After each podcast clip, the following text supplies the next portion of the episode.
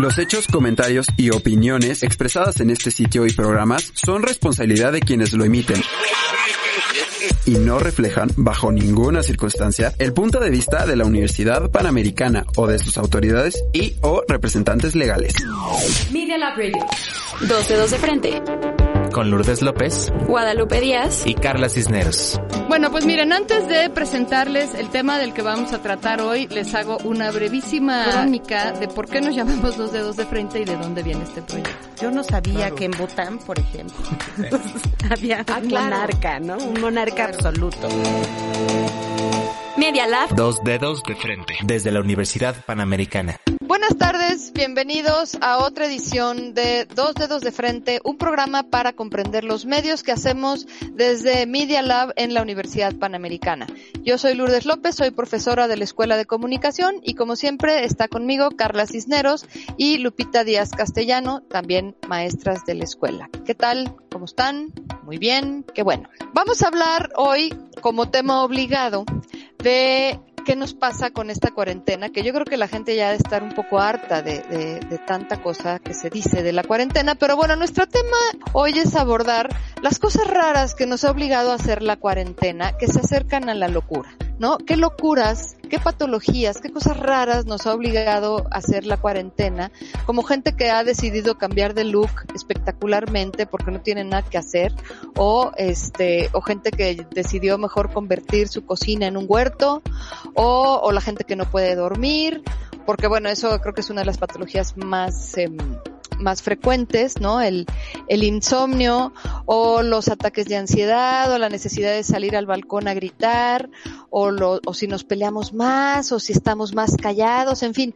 ¿Qué nos ha pasado en este encierro que ya de cuarentena no tiene nada, porque ya vamos a doblar casi que los días de cuarentena. Y este, pues empezamos con eso. Esperamos que, que tengan, que tenga mucho éxito este tema y que les sea de mucha utilidad a quienes como nosotros están en confinamiento. Carla, Lupita, bienvenidas. Hola Lulu, buenas tardes. Hola Carla, buenas tardes. Este, pues sí, un tema bastante, bastante actual, bastante vigente y muy recurrente, ¿sabes? Todo el mundo habla de estos efectos que, que tenemos al estar encerrados, ¿no? La, la cuestión de aburrimiento quizás de repente, irritabilidad, quizás ansiedad, ¿no? Esta cuestión de cómo se nos trastocó nuestros horarios, nuestras rutinas y también un poco se ha hablado y, y eso a mí de repente me, me dejaba mucho pensando en qué va a pasar cuando regresemos a esta nueva normalidad que nos plantean, donde también se van a trastocar muchos de nuestros hábitos que veníamos manejando y cómo psicológicamente esto nos puede afectar, ¿no? Porque bueno, hay un encierro voluntario en el que estamos viviendo ahorita, este, con el afán de protegernos y de proteger a los, a los demás, ¿no? Pero el- los efectos que tiene este, este encierro, pues son, o dicen, parecidos, no sé, a lo mejor este, ahí me, me desmentirán, a los que se viven, por ejemplo, es, en los confinamientos, los presos que están en cárceles de máxima seguridad, donde no pueden salir ni siquiera a tomar el sol, ¿no? Donde ni siquiera pueden tener, es un espacio muy cerrado, muy chiquito, la, la celda es muy pequeña y no tienen mayor contacto social con nadie, ¿no? Entonces de repente creo, se me, se me hacía que estábamos un poco así, claro, no en esta en este encierro permanente y ya este categórico como el que vive un preso, pero sí creo que estamos un poco en ese tenor, ¿no? No sé tú qué opinas, Carla. Hola, hola. Este, sí, es que creo que depende de la persona y la manera en la que nos acompañamos lo que nos empezó a pasar, ¿no? O sea, para mí de pronto fue como, ay, pues está bien padre estar en la casa, pero se me olvidó que iba a estar conviviendo con alguien más, a quien según yo conocía muy bien y ahora de pronto ya no nos conocimos tan bien, cada uno empezó a desarrollar sus hipocondriaqueses aparte, ¿no? Si, si tosía uno, si el otro lo volteaba a ver feo, este, no convertí, no, no me la, no me he rapado, tampoco convertí mi cocina en un huerto, pero sí me, sí desarrollé, este, me di cuenta que soy más obsesiva con el orden de lo que creí que era. Claro, porque antes dejaba yo la casa y me iba al estudio y del estudio me iba a la cabina con los chicos y ahora ya tengo que convivir con mi propia cabecita durante todos estos días. Y justo lo que decías, me, me, da curiosidad justo lo que decías de los presos. Por ejemplo, empecé a ver una serie que se llama Hunters, que no sé si la han visto, pero tratas justo sobre los primeros psicólogos que empezaron a trabajar con la mente de los asesinos seriales cuando están en confinamiento. Y justo es como, bueno, yo de todas maneras no salí a ver el sol y tampoco me gusta estar con gente, ¿no?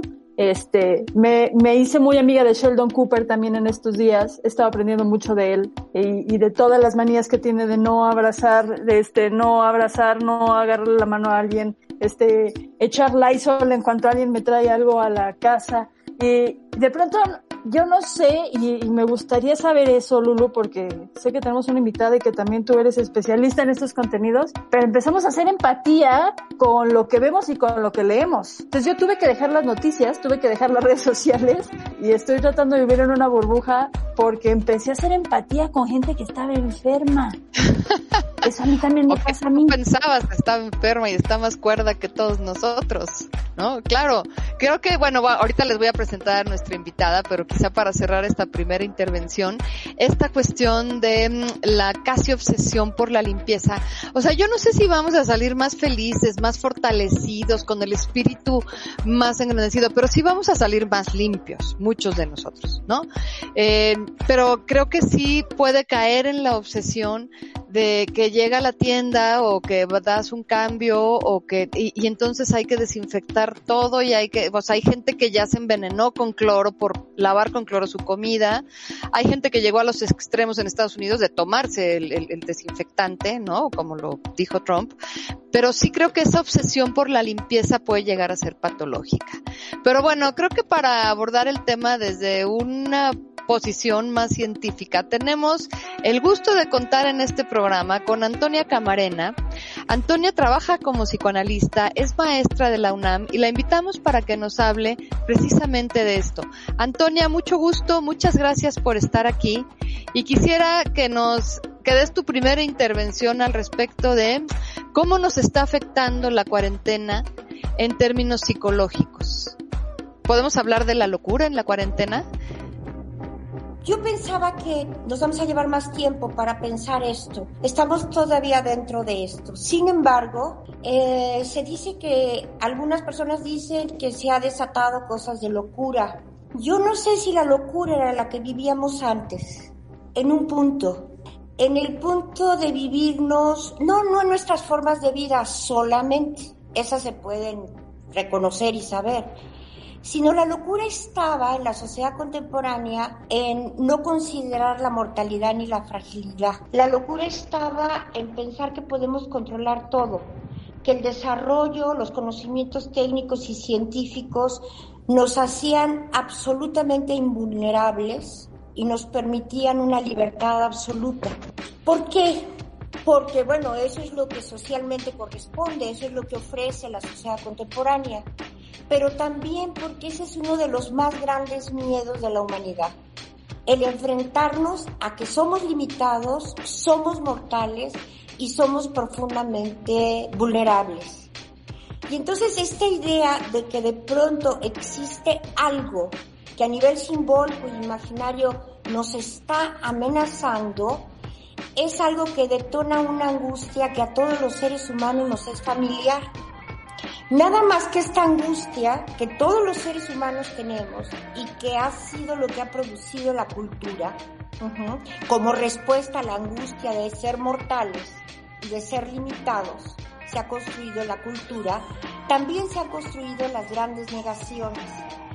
Y una de las grandes negaciones es un optimismo exacerbado o un negativismo exacerbado, que es lo mismo, ser negativo y positivo es lo mismo, y es eh, pensar que a nosotros no nos va a pasar nada.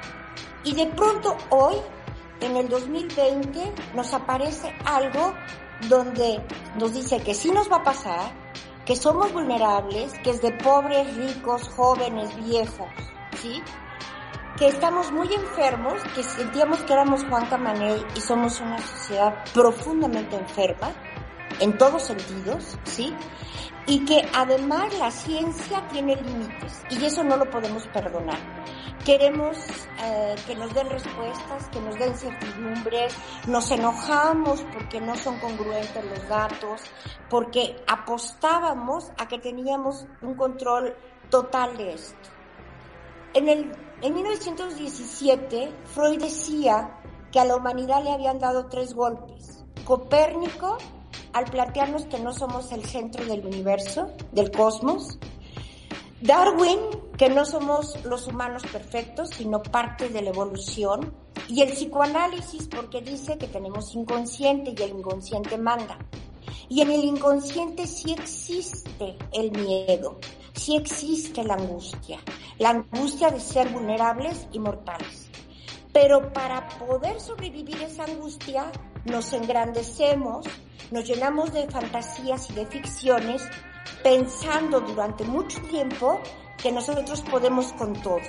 Y hoy, básicamente, independientemente de las singularidades y de los detalles, a lo que nos confronta desde mi punto de vista la pandemia es a esto que hemos hecho todo lo posible por negar. Hoy todo se podía, hasta hoy. Oye, qué bárbaro, pues estás tocando un, un, bueno, son muchos, pero a mí me da por pensar entonces que esta sensación de vulnerabilidad eh, es, pone, pone en tela de juicio precisamente aquellas narrativas del, del, del poder de lo humano sobre la naturaleza, ¿no? Y esta ficción de eh, una amenaza que, que, que está, que, que, que, es intangible, ¿no? Yo creo que el miedo de, de, de morir, por ejemplo, en, en, ha habido pandemias en la humanidad como la peste y todo, que decía, bueno, eran de otros tiempos, ¿no?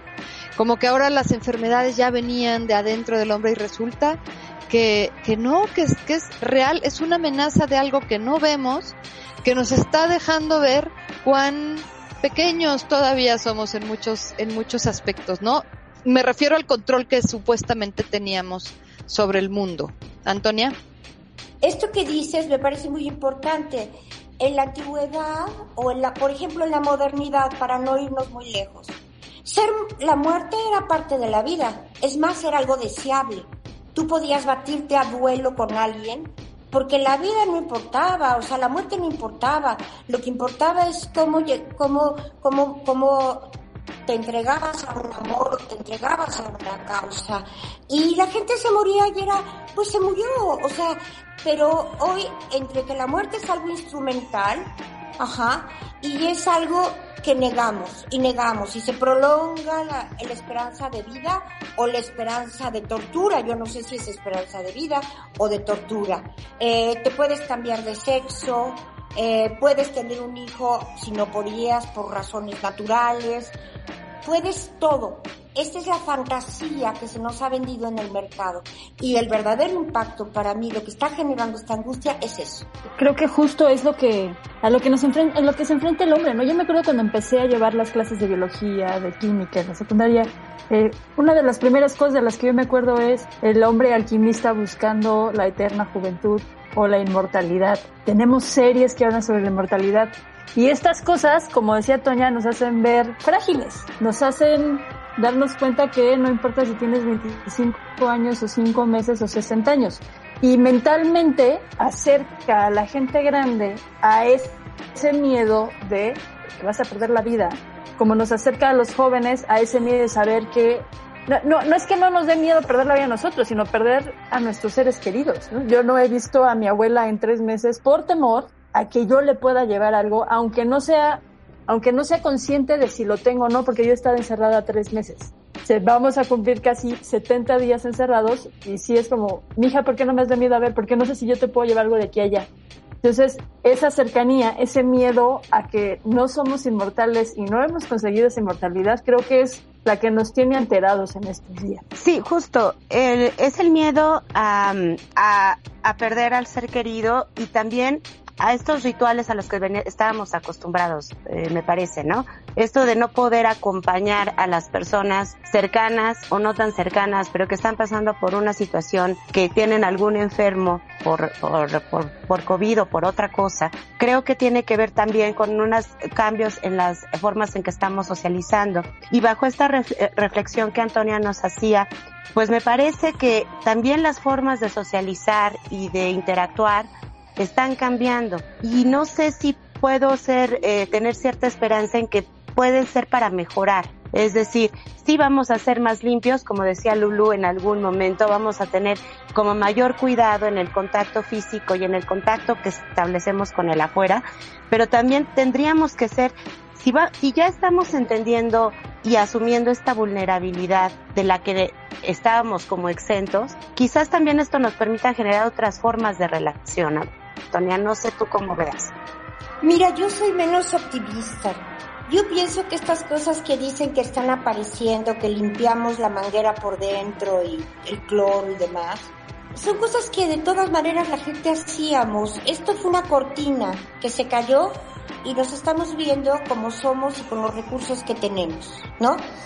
Para nosotros los obsesivos, pues tener un ritual más que hacer es una maravilla, porque el ritual del obsesivo lo que trata de hacer es sacarlo un poco de la angustia. Yo hay veces que me pongo a sacudir y me relajo, ¿sí? O limpio y descubro una mugre que nadie había descubierto y me relajo muchísimo. Pero esto yo siempre he sido así. Lo que se nos cayó fue la cortina. Yo soy menos optimista que tú porque hay veces que la lucha esta entre que somos inmortales es tan grande y al mercado le interesa que surgen, surgen formas y formas para seguirlo negando. Yo creo que realmente los sí está cambiando la forma de interacción, pero la forma de interacción viene cambiando hace muchísimo tiempo, ¿no? Por ejemplo, por estos medios de comunicación y demás. Decimos que extrañamos los lazos sociales y yo me pregunto cuáles en términos masivos, no, no quiero que se sienta nadie aludido, pero si los chavos decían, hay que irnos de peda, o hay que irnos a las chelas y nunca se sabe quién era uno ni quién era otro. Ya jugaban videojuegos a distancia y cuando se encontraban se ponen los nombres de los miembros del juego que les tocaba hacer. Ya no hablamos ni hacemos un texto que tenga que ver con lo que yo siento por ti, sino tomo un GIF, un emoji o una animación o un video tonto o inteligente para mandarte mi afecto.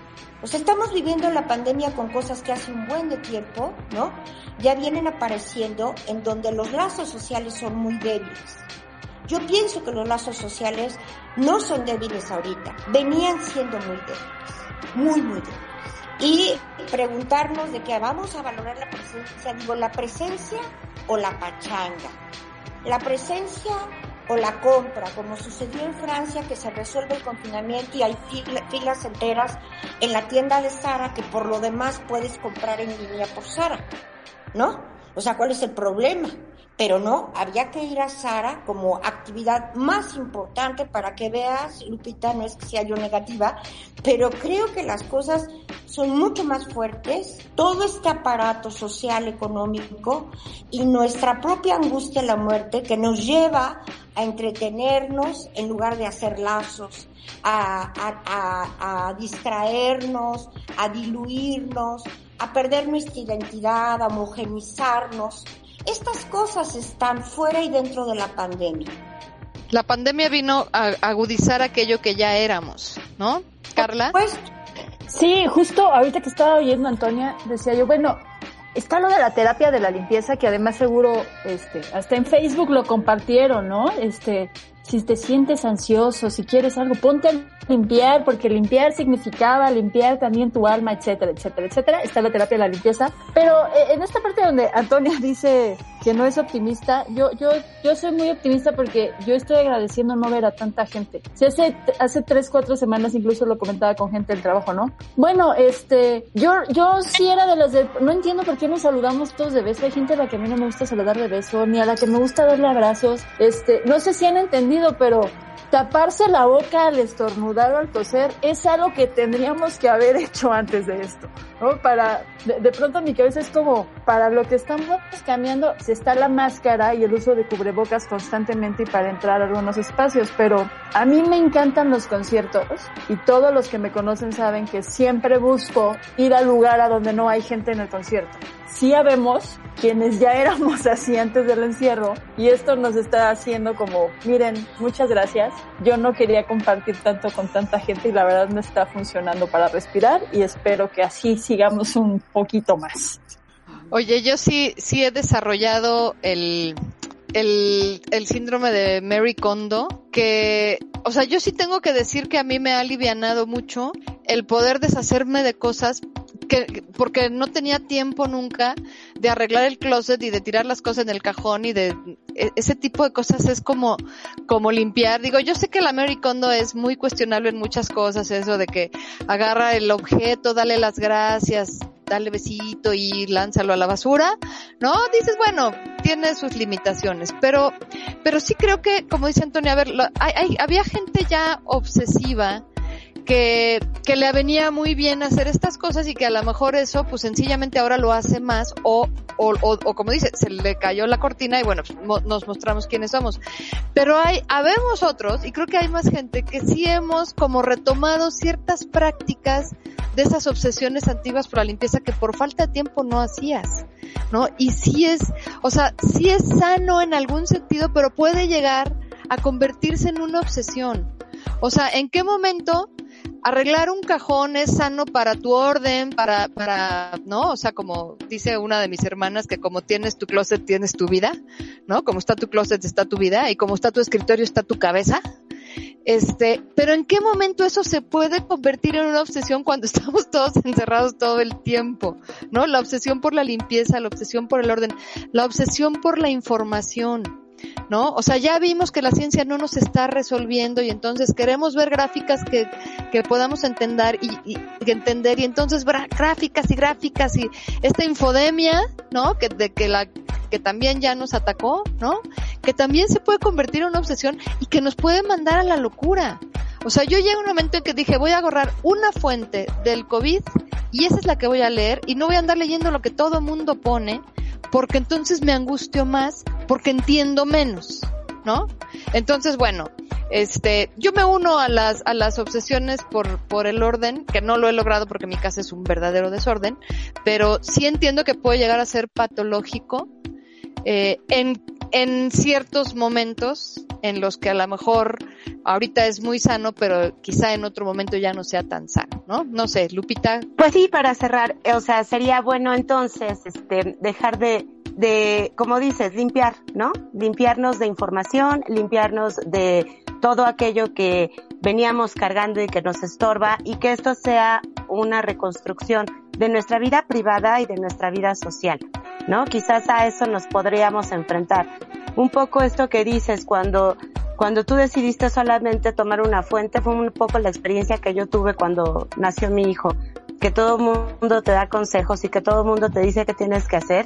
Y entonces opté porque, porque solo fuera el pediatra y mi mamá a los únicos a los que iba a escuchar, ¿no? Entonces quizás un poco ahorita es empezar a establecer criterios para depurar, ¿no? Depurar todas estas conexiones que no nos sirven, todas estas dinámicas sociales de, que, ya, que ya no, que ya no van a funcionar y todo este exceso de información, de tecnología y de, y, y, como de avance científico en el que nos creíamos ya resueltos y como decía Antonia, invulnerables, ¿no? Creo que por ahí podría cerrar yo con mi conclusión.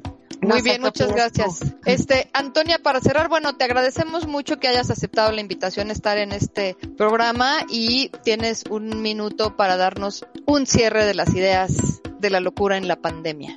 Yo pienso que está muy bien que no seamos normativos, que no digamos qué hacer. La gente no se vuelve loca a voluntad. La locura tiene que ver con la historia de cada quien y con el, y lo exterior, pero unido dialécticamente con esa historia. Y son cuestiones transitorias. Cuando una obsesión, decías tú, Lourdes, es patológica, yo pienso que la obsesión cubre una función. Y cuando se vuelve ya no patológica, sino se vuelve mortal, no se vuelve para la vida cuando no nos deja vivir. Si nos ayuda para vivir, no importa, ¿no?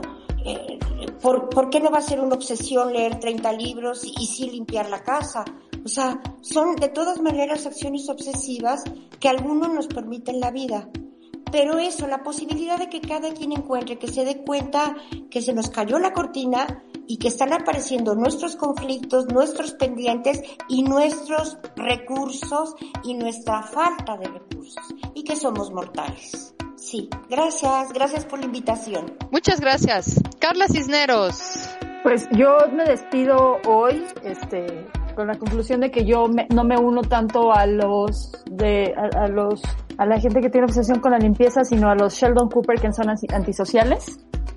Este, sí, sí, sí me está gustando no tener que ver a tanta gente. Y rápidamente, para los que nos siempre dejamos algunas sugerencias, y hablando de locura en el encierro, no olvidemos de The Shining, la leyenda de 1900, que es la de este señor pianista que vivía arriba de un barco y no se quería bajar del barco. Si no la han visto, se la sugiero para el fin de semana. Eh, la serie de Mindhunters, de la que les platicaba hace ratito con Lupita, que trata sobre este, los estudios que hacen con estos asesinos seriales y cómo viven ahora en el encierro. Obviamente Lost, y Lost me llevó a sugerirles la invención de Morel, eh, la novela literaria, Mientras nievan los cedros de David Gutterson y El cielo enjaulado, que es la novela en la que se inspiraron para hacer Jojo Rabbit. Hoy vamos a despedir además este, este programa con Aleluya de Leonard Cohen, porque Ay, creo que es lo que todo el mundo está esperando para este regreso a la nueva normalidad. Puedo unirme a las sugerencias de Carla con tres películas que tienen que ver sobre encierro y confinamiento de tres mujeres. Están bien interesantes.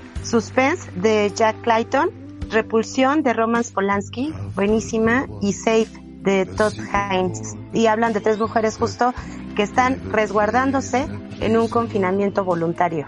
Muy bien. Pues muchísimas gracias, Antonia, Carla, Lupita. Esto fue Dos Dedos de Frente, un programa para comprender los medios. Nos escuchamos la próxima semana con algún tema que esperemos ya no tenga que ver con el COVID. ¿No? Vamos a ver si, si, si empezamos a salirnos de, de, esta cuarentena. Muchas gracias, que tengan muy buena tarde.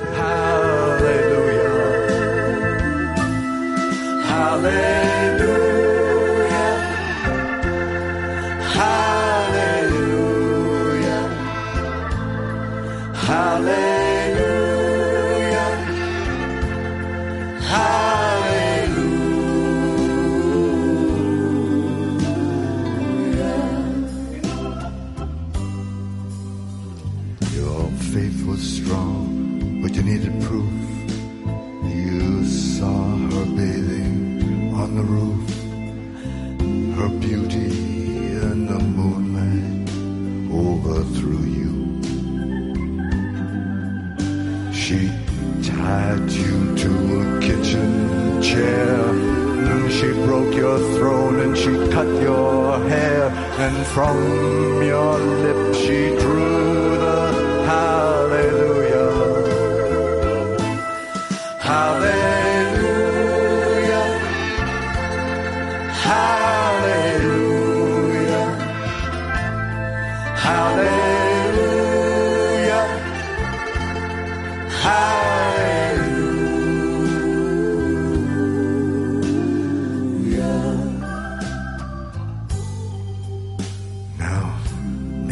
There's a God above. As for me, all, I ever learned from love is how to shoot at someone who outdrew you. But it's not a cry that you hear tonight. It's not some pilgrim who claims to have seen the light. No, it's a cold and it's a very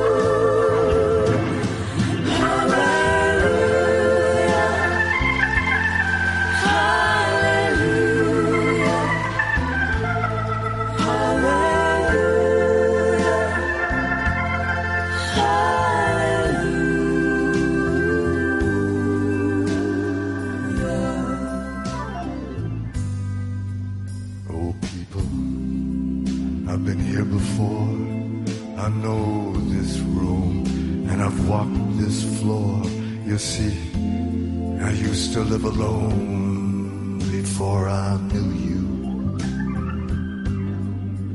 And I've seen your flag on the marble arch. But listen, love, love is not some kind of victory march. No, it's a cold and it's a very lonely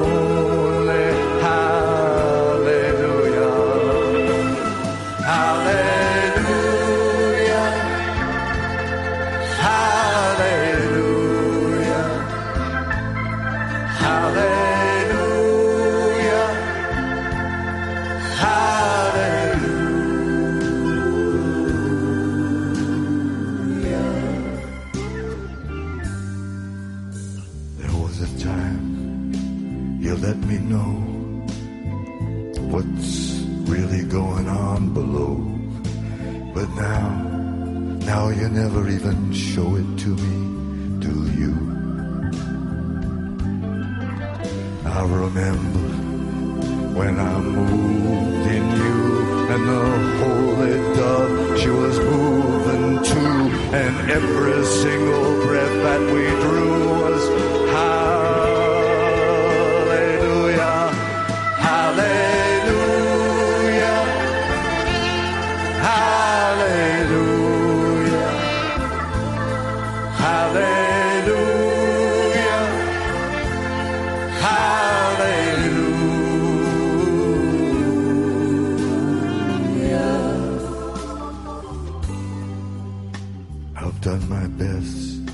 wasn't much.